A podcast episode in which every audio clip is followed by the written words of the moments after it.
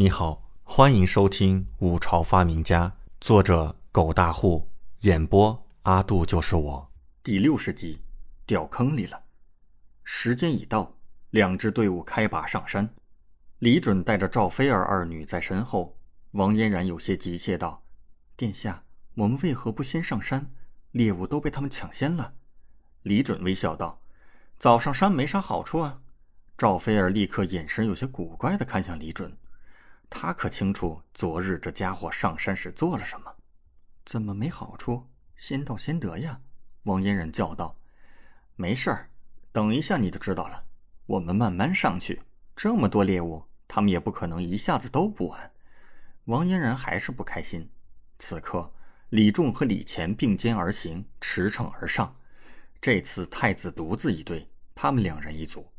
三哥，李准那个废物真是太气人了。没想到这废物竟然混到了最后，真不知道大姐是怎么想的。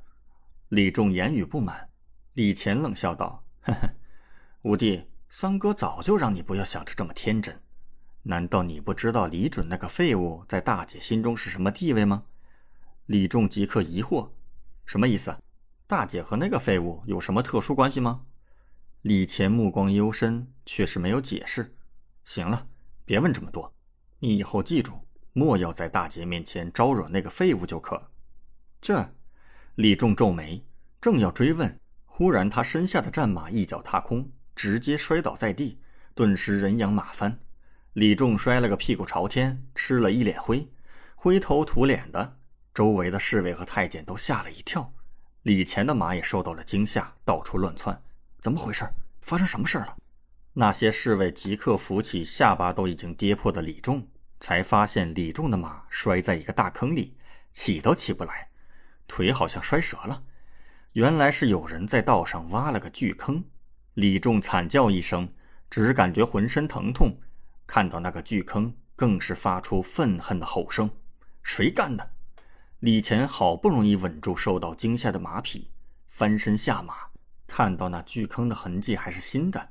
估计就是这两天才挖的，顿时眼眸一凝，寒声道：“肯定是李准干的。”李仲大叫道：“我要杀了他！”没有证据，他会承认吗？昨日只有他上山，不是他是谁？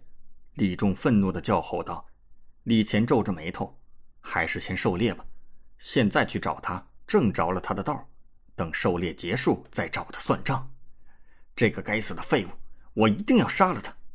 李仲不甘，但是李乾说的对，兴许就是那小子的阴谋。李仲忽然想起什么，走，我们去那个崖底。昨日那个废物上山，肯定又想故技重施，那我们就先一步抢了他的猎物。